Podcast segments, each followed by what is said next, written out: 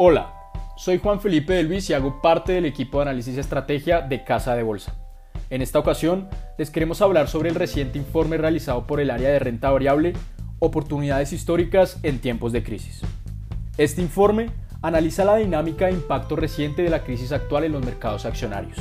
Asimismo, contiene nuestra estrategia para el mercado de renta variable local a mediano y largo plazo la actualización de nuestro portafolio Top Picks 2020 y propone dos portafolios por perfil de riesgo.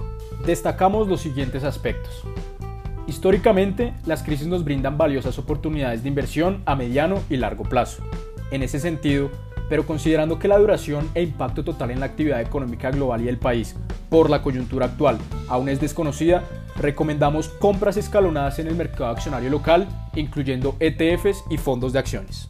Por su parte, actualizamos nuestro portafolio Top Picks 2020 sobreponderando sectores defensivos, como servicios públicos y gas. De esta manera, incluimos en el portafolio la acción de ISA en lugar de Grupo Sura y reafirmamos dentro del mismo a GEB, Canacol y Da Vivienda. Consideramos dichos emisores cuentan con una posición financiera que les brinda un amplio margen de maniobra frente a la actual coyuntura.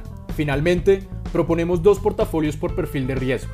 El primero, conservador moderado, expuesto en un 50% al sector de servicios públicos con ISA y GEB, acompañadas por Canacol y Nutresa.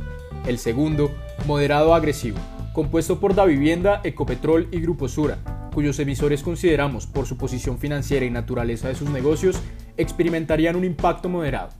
Nos mantenemos alejados de aerolíneas y cementeras, dado que estos sectores se verían afectados en una mayor proporción por el presente escenario. Pueden encontrar el informe completo en el enlace anexo y en nuestra página de internet www.casadebolsa.com.co. Gracias y no olviden seguirnos en nuestras redes sociales.